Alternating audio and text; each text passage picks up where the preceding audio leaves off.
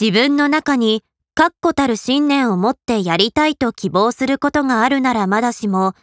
特にやりたいことがないのであれば、無理してやりたいことを探す必要もないように思えるのですが、成功したいという願望だけは持っている。絵を描きたいわけではないけれど、画家になりたいと言っているようなもので、これを一種の盗作と言わずして何というのでしょうか。しかし、ビジネスパーソンや就職活動中の学生の中にも、例えば漠然と、ベンチャー起業家になりたいと思っているけれど、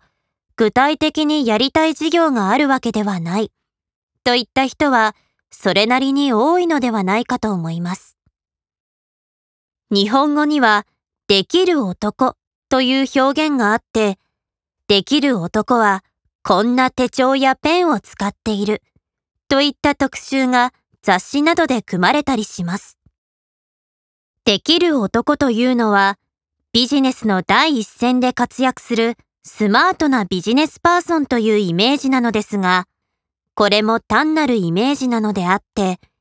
できるかどうかの前に何をやるのかという問題が本当はあるはずです。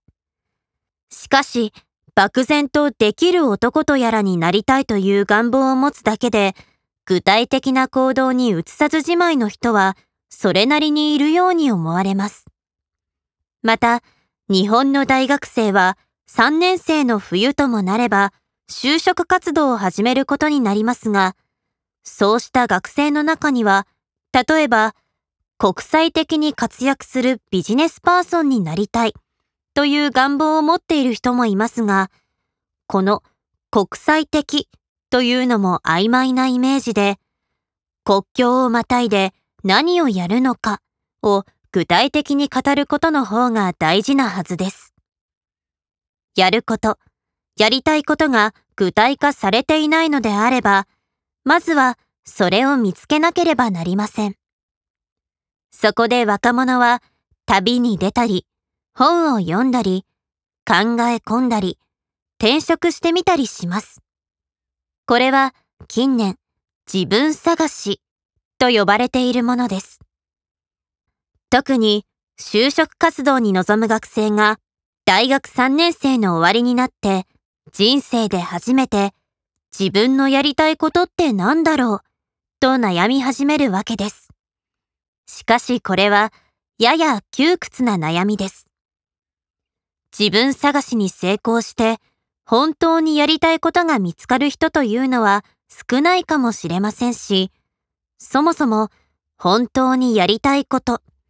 本当の自分が一つ存在するということ自体が幻想なのかもしれません。